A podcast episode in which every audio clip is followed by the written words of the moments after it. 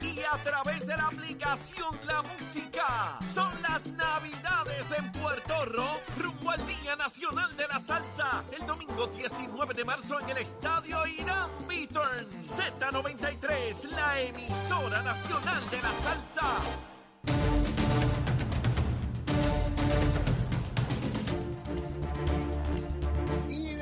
Regreso, mis amigos, comenzando nuestra segunda hora aquí en Nación Z Nacional, quemando el cañaveral bien duro. Y me informan que ya tenemos, ¿verdad? Tenemos en línea telefónica a Mariela Ballines. Es la directora ejecutiva de la Autoridad del Distrito de Convenciones. Mariela, saludo, buen día. Gracias por Me- te escucho, Mariela. Eh, vamos a ver, tenemos problemas técnicos ahí. Escuché algo y se, se cortó. Va- vamos a volverlo a intentar. Espérate, a- a- parece que entró. Ahora sí, Mariela. ¿Me escucha? sí, te escucho. Ahora sí. Mariela, saludo. Un placer tenerte con nosotros. ¿Todo bien? Todo bien. Te llamo y gracias por, ¿verdad?, estar disponible. Se despide el año, hay una actividad que está desarrollando el gobierno de Puerto Rico, tal como se hizo el año pasado, y me gustaría que nos describiera de qué se trata, eh, qué es lo que intenta el gobierno de Puerto Rico con esta despedida de año que se va a transmitir eh, a través de, de los Estados Unidos.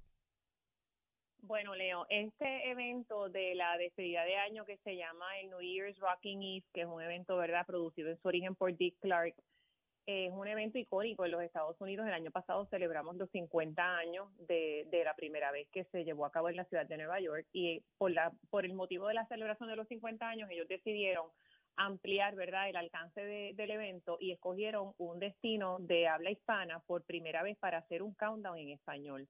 Sí. Y el año pasado, pues, escogieron Puerto Rico. Eh, el resultado de, de haber escogido a Puerto Rico fue uno, ¿verdad?, sin precedentes y uno que, que sobrepasó todas las expectativas al punto de que ellos, ¿verdad?, quisieron regresar a Puerto Rico. Originalmente, ellos habían hablado de que iban a estar seleccionando un destino de habla hispana distinto todos los años, pero ellos pues tomaron la determinación de que querían regresar. Y ciertamente pues nosotros recibimos la noticia con muchísima alegría. Eh, Puerto Rico invierte en este tipo de eventos, en mi caso, ¿verdad? Y en la agencia que, que tengo el privilegio de dirigir, porque nosotros queremos posicionar el distrito de convenciones como un distrito de clase mundial que tiene capacidad de ser eh, anfitrión de convenciones nacionales eh, multitudinarias. Nosotros tenemos un centro de convenciones que tiene 600 mil pies cuadrados de espacio para reuniones, para convenciones y ciertamente las campañas que se habían estado llevando a cabo logran traer grupos a Puerto Rico, pero no grupos que tú maximices utilizando, por ejemplo, el 100% de ese centro de convenciones. Así que estamos poniendo todos nuestros esfuerzos en dejarle saber al mundo que esta facilidad existe, que está disponible y que la persona que tenga una convención en Puerto Rico puede venir con su familia porque tenemos un distrito de entretenimiento en las áreas aledañas al centro de convenciones que ofrece diferentes alternativas para que las personas cuando vienen con su familia pues tengan cosas divertidas y diferentes que hacer. Mariela, ¿y qué debe ocurrir el 31 de diciembre? ¿Dónde se van a congregar? ¿Cómo se transmite esto? ¿Cómo los ciudadanos que nos escuchan y nos ven, eh, cómo pueden participar de este evento? Pues mira, primeramente es un evento abierto al público y libre de costo. Nosotros vamos a establecer unos perímetros en el área del distrito de convenciones. Ya tuvimos la reunión con bomberos y certifican que la capacidad de- del cupo, ¿verdad?, en el área de la plazoleta central es de algunas 3.000 personas. Las tarimas van a estar ubicadas dentro de esa plazoleta, así que tan pronto eso llegue al número máximo de 3.000 personas, pues vamos entonces a estar acomodando a los visitantes en la parte de afuera del distrito que también está espectacular. Le hemos preparado con decoraciones ¿verdad? relacionadas a la época navideña. Tenemos la fuente Crescent que está funcionando La vi. y tiene- está bien, bien bonita. El área está perfecta para uno ir y pasar una despedida de año diferente con sus sillitas de playa. Se puede sentar allí con su familia. Vamos a tener pantallas gigantes en las áreas de afuera para que puedan disfrutar ese espectáculo que se va a estar llevando a cabo adentro. Eh, vamos a tener kioscos, food trucks, venta de bebidas, así que estamos creando un ambiente sobre todo seguro para darle una alternativa distinta a la familia puertorriqueña de cómo recibir ese 2023. Mariela, a 3.000 personas en el área dentro del distrito, pero afuera es gigantesco. Estamos hablando de que podrían haber miles y miles más en, el área afuera con su sillita de playa, como tú mencionas. Correcto, vamos a, estar poniendo, ¿verdad? Unos perímetros, ya estamos en comunicaciones con DITOP, que ellos nos ayudan en el ejercicio de saber cuántas personas caben de acuerdo al espacio. Vamos a estar verificando que las personas que vayan pues no tengan armas de fuego, eh, de igual manera no pueden entrar con neveritas, pero lo que estamos es asegurando sobre todas las cosas, Leo, que esta despedida de año sea una segura para todas las personas que escojan venir a, pasar esta fecha tan importante con nosotros. ¿Y la, transmisión? Eh, ¿De cuánto tiempo estamos hablando? ¿Quién participa de Puerto Rico? Eh, en, verdad, la locución que se tenga con las personas que están ah, del otro lado. Eh, quién participa ahí?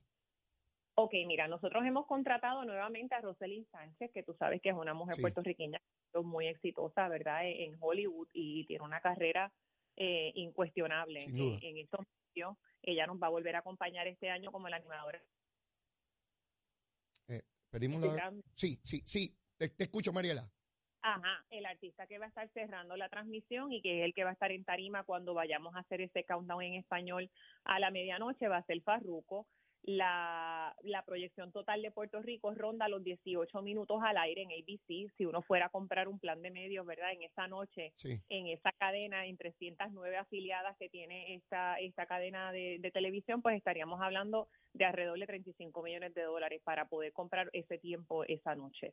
Así que de igual manera nos va a estar acompañando Pepe Dueño, que es el productor local que está haciendo un espectáculo complementario para tener entretenimiento que ofrecer previo a la presentación de Farruco, que entonces incluye a Gilberto Santa Rosa, incluye eh, Subete a mi moto con el reencuentro, eh, eh, Plena Libre y otros talentos puertorriqueños para, para, para acá misión que se va a ver a través de YouTube para todo el mundo y todas las personas que no puedan estar en Puerto Rico por distintas razones puedan verdad sentir ese calor y ese espectáculo musical que le vamos a ofrecer. Mariela, el potencial de, audiencia en millones que puedan estar viendo esto en los Estados Unidos, más o menos se tiene un estimado.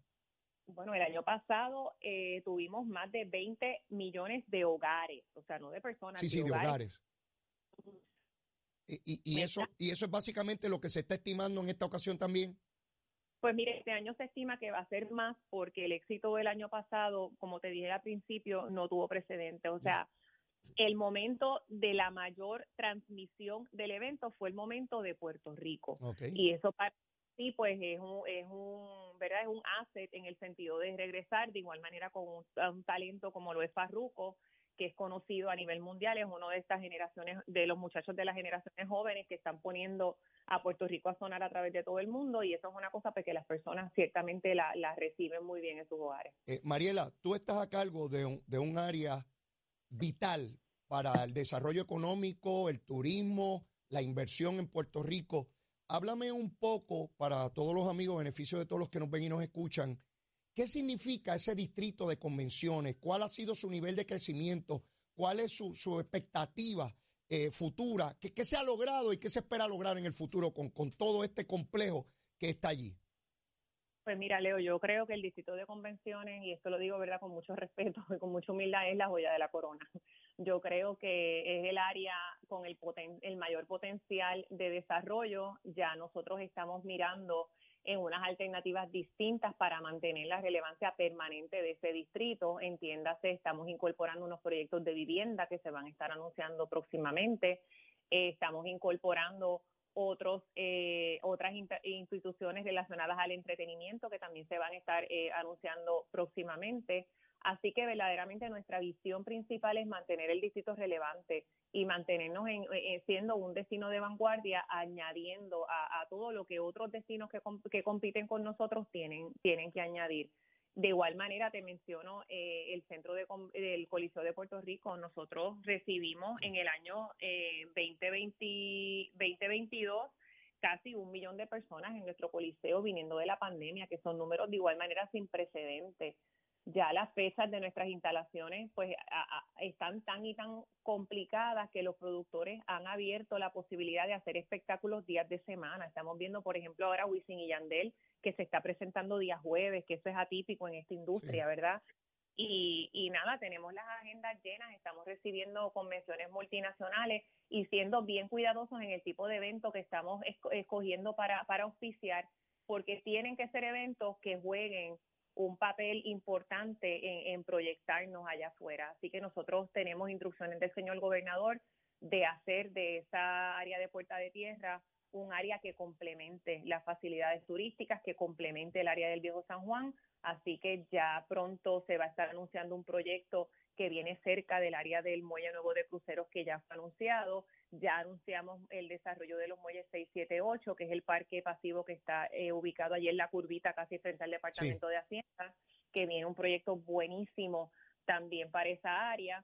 Así que ciertamente tenemos una responsabilidad grandísima sobre, sobre nuestra agenda de trabajo, pero bien contentos porque entendemos que que el distrito pues tiene, tiene el potencial de, de, hacer una diferencia y una inversión sustancial en la economía de Puerto Rico. Mariela Ballines, agradecido enormemente por la aportación que nos hace. Estaba deseoso de conocer lo que se iba a producir el 31 y saber por dónde andamos en términos del crecimiento de esa zona que es tan importante. Y te felicito, te felicito por el extraordinario trabajo que realiza. Así que de tiempo en tiempo, cuando vea que la cosa va caminando en nuevos rumbos, te voy a llamar para que nos mantenga siempre al día. Agradecido. Siempre a tu orden, un placer y agradecida de verdad por este espacio. Eh, tenemos una página web con toda la información del evento del 31, es puertorricoparelmundo.pr.gov y el 31 de diciembre también tenemos a Wisin y Yandel en el Coliseo de Puerto Rico en un concierto histórico despidiendo el año, así que en la autoridad tenemos mucho, mucho trabajo para recibir el 2023. Agradecido, mucho éxito. Y a gracias. Ya escucharon, escucharon a Mariela Ballines. Quería que tuvieran el detalle de lo que va a ocurrir el 31. Esto es bien importante. ¿Cómo nos proyectamos? ¿Cómo le decimos al mundo? Este es Puerto Rico es el mejor lugar para que usted venga a visitar, a invertir, a vivir. Cada jurisdicción en cualquier lugar del mundo tiene que atraer capital, tiene que atraer turismo, tiene que atraer inversión. ¿Por qué decidir venir a Puerto Rico y no a la República Dominicana o a Jamaica o a Islas Vírgenes o a Cuba o a cualquier otro lugar o a México? Quiero ver playa, dirá alguien del sur, América o Norteamérica. Quiero ir al Caribe. ¿Por qué la República Dominicana o por qué Puerto Rico? Quiero visitar una ciudad murallada, quiero ver una sociedad vibrante en gastronomía, eh, eh, eh, en, seguridad, en, en una experiencia. Pues Puerto Rico, para eso tenemos que ser bien cuidadosos de dónde ubicamos los recursos para maximizarlos. Eso que explicaba Mariela, de la cantidad de dinero que cuesta esos minutos en televisión, donde más de 20 millones de hogares van a estar mirando a Puerto Rico y gente que dirá, caramba, quiero ir allí, quiero visitar Puerto Rico, mira qué bonito está eso, vamos a ir allá, vamos, vamos a visitarlo y después que lo visite a lo mejor quiere vivir aquí, a lo mejor quiere traer su empresa, su negocio, su comercio a Puerto Rico. Y yo, mientras escuchaba a Mariela, pensaba en la década de los 90, cuando precisamente se dibujaba en la mente de un puertorriqueño esos proyectos. Sí, estoy refiriendo a Pedro Rosselló, ¿sí? A ese ex gobernador de Puerto Rico. Ese señor tuvo una visión inmensa de ubicar obras de infraestructura cardinales para nuestro desarrollo económico. Ahí está ese coliseo rompiendo récords. Bueno, ya ustedes escucharon, hasta en la, semana, eventos que de ordinario no se celebraban en la semana porque está lleno. Más de un millón de personas después de la pandemia visitándolo. Eh, eh, el centro de convenciones, rompiendo récord también el distrito. Ya escucho a los jóvenes, el distrito, le llaman el distrito, voy para el distrito, voy mis hijos dicen, voy para el distrito. Ya se, se, incluye como parte de la cotidianidad de, de nuestra sociedad. Y ya el distrito lo vemos como algo de mucho orgullo para Puerto Rico, representando una estructura majestuosa. Sí, lo hizo la empresa privada. Sí, lo hizo gente que gana chavito, chavito. Sí, porque hay algunos pájaros aquí que creen que lo tiene que hacer el gobierno y que lo tiene que dirigir la UTIEL. Sí, una unión. Lucha siempre ganó. Con el machete nos la darán. Sí, no lo hace la empresa privada. Sí que hay afán de lucro. El desarrollo económico es capital. Se crean empleo, trabajo, proyección de Puerto Rico. Que cuando se bajen de los barcos, se bajen del avión, ¿verdad? Llegan allí y digan, tienes que ir a Puerto Rico, tienen un sitio maravilloso allí, igual que nosotros vamos a otro sitio, ay, qué bueno bailamos y comimos allí y se pasa tremendo y la discoteca, ¿verdad que vamos a muchos lugares del mundo y nos encantan? Pues que vengan a Puerto Rico y les encante, ¿ve? Porque aquí hay algunos que solamente quieren ver la cuestión negativa y que estamos fastidiados y estamos fastidiados y nos están electrificando y nos están comprando las playas y estamos liquidados. Sí, sí, pasan cosas extraordinarias si las queremos ver. Si no las queremos ver, pues no existen, ¿verdad? Si las queremos ver, existen. Y están ahí. Y yo recuerdo el centro de convenciones, el Coliseo de Puerto Rico, ¿verdad? Los museos que se crearon, como el Museo de Arte, que estuve allí el viernes en una actividad espectacular como es ese superacueducto que trae agua al área metropolitana, como es ese tren urbano. ¿Quién hizo eso? Que, que, oiga, todavía hay unos pájaros que lo critican. Ah, no se debía haber hecho eso. Sí, pues los que no, los que entienden que Puerto Rico está fastidiado, pero tampoco quieren hacer nada para dejar que esté de, fastidiado. Sí. Y escuchar a Mariela Ballines explicar con tanto entusiasmo lo que se está logrando allí por puertorriqueños, ¿saben? Son puertorriqueños. ¿Eh? No, son los yanquis con la lengua rubia ni el pelo rubio. Y quienes hacen eso son puertorriqueños, empresarios, comerciantes, que están allí echando para adelante y creando empleo. Otra vez, podemos decidir que estamos fastidiados y vamos a seguir fastidiados por el resto de, la humanidad. Y que van a, nacer generaciones y siempre estaremos fastidiados. O decidimos que vamos a echar para adelante y que vamos a lograr grandes cosas. A veces fallaremos, pero si fallamos en el intento y lo que se falle se corrige. De eso es que se trata. Mi mensaje siempre va a ser positivo. Siempre, siempre. Podemos tener la peor calamidad, pero de esa tenemos que salir, de la que sea, personal o colectiva. Siempre tenemos la posibilidad de salir de esa, de esa situación. Les hablaba sobre la población y cómo ha cambiado la misma en todos los Estados Unidos, la comunidad hispana. Y en eso tengo que referirme al estatus. Todavía hoy se dice que hay posibilidad de que se llegue a un acuerdo. Tentativamente, supuestamente lo hay, pero yo hasta que no lo vea en los procesos legislativos, hasta que no se concreta, para mí no está. Y es sobre Medicaid. Y los dineros para la salud de los puertorriqueños está pendiente todavía. De igual manera, los millones de dólares para placas solares para puertorriqueños y también el proyecto del estatus. El proyecto del estatus, pues se mantiene ahí en una pende de un hilo. En ocasiones se da la impresión de que lo van a bajar a votación en el Pleno de la Cámara, otras veces parece no haber oportunidad. Ciertamente quedan muy pocos días, ya este jueves se acaba la cosa. Eh, veremos a ver si el proyecto baja, indistintamente si se aprueba o no. Yo quisiera verlo en votación. ¿Saben por qué? Porque nos permite calibrar, nos permite saber cuántos demócratas le votaron a favor, cuántos demócratas le votaron en contra y por qué, porque es importante saber la razón, porque es la manera de delinear estrategias para sobrellevar o circunvalar ese impedimento que, hay ahora de manera futura.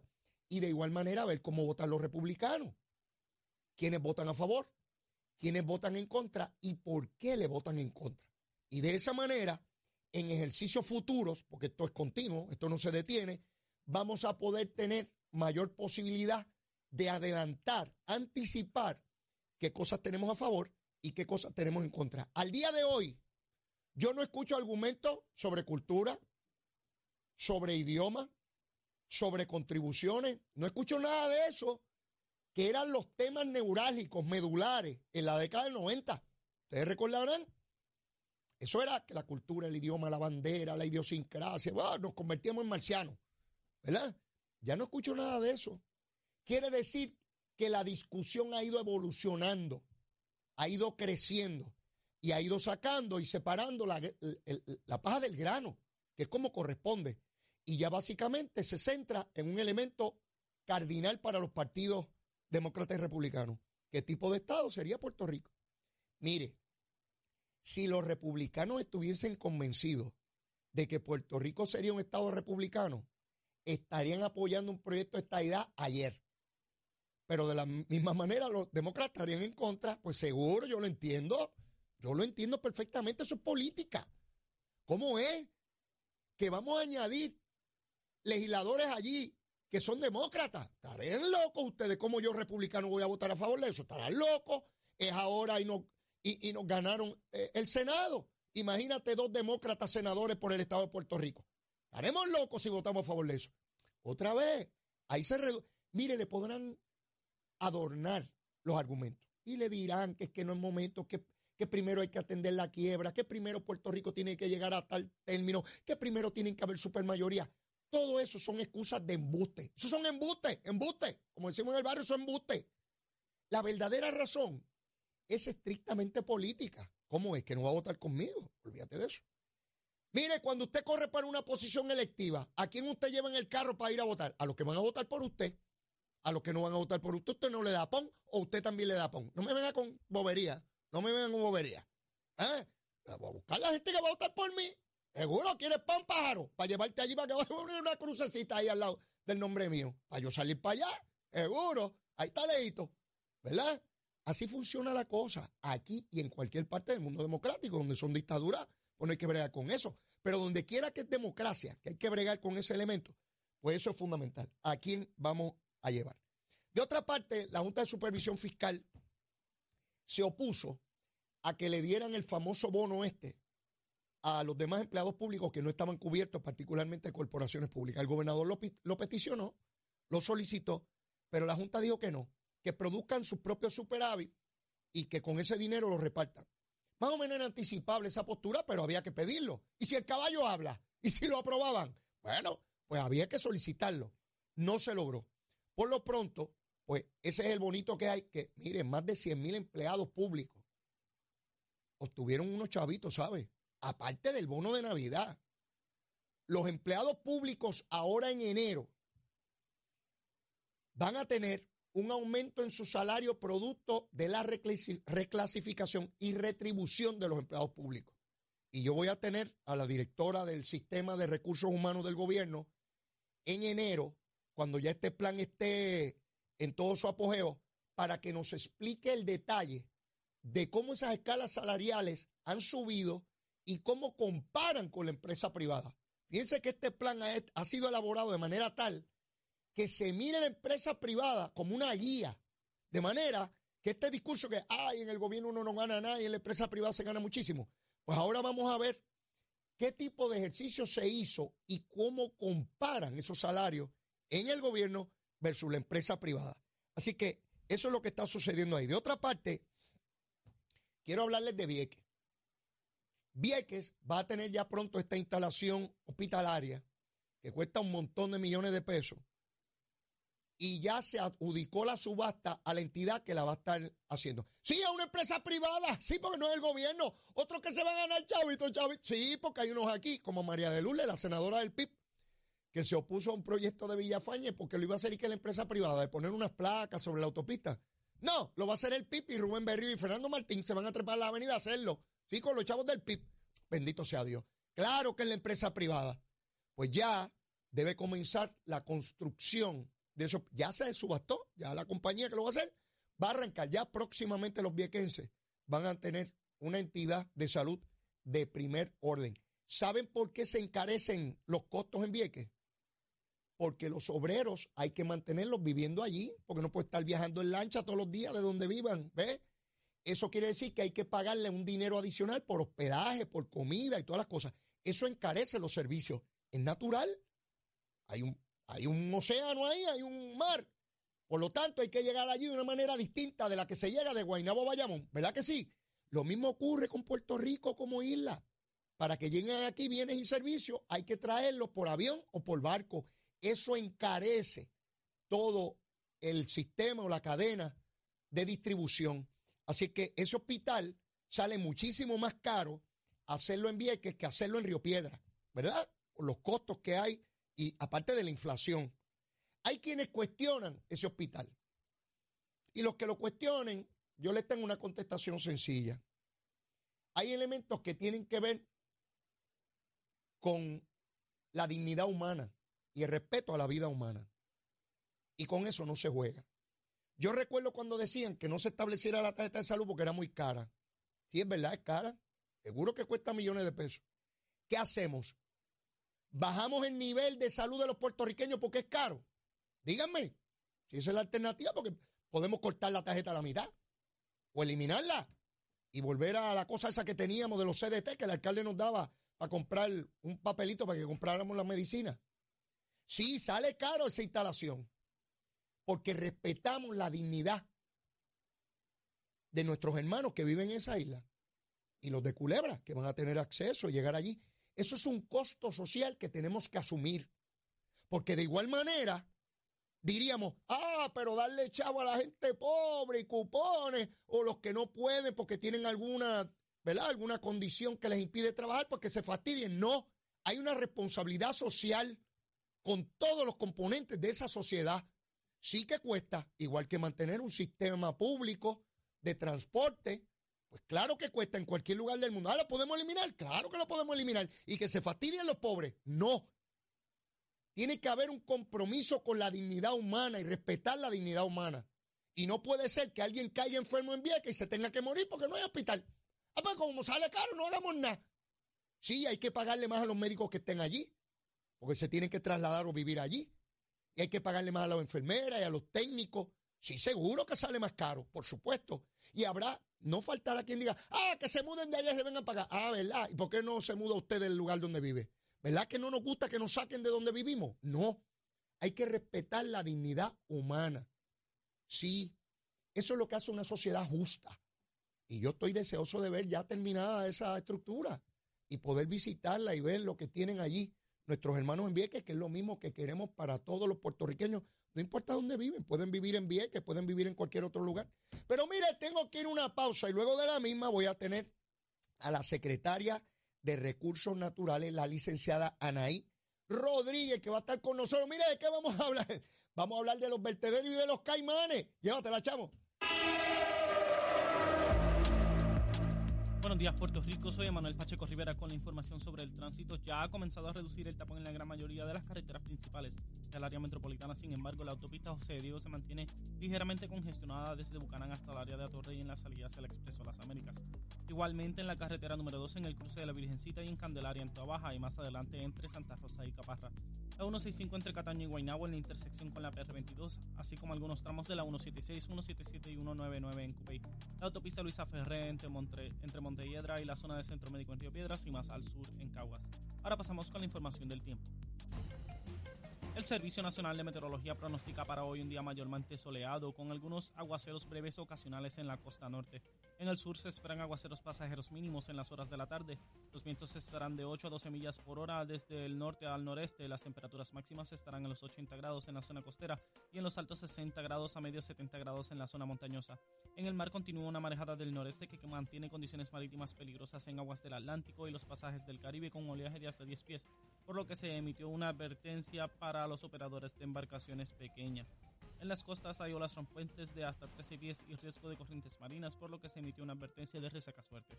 Hasta que el informe del tiempo les habló Manuel Pacheco Rivera, yo les espero mi próxima intervención aquí en Nación Z Nacional, que usted sintoniza por la emisora nacional de la salsa Z93.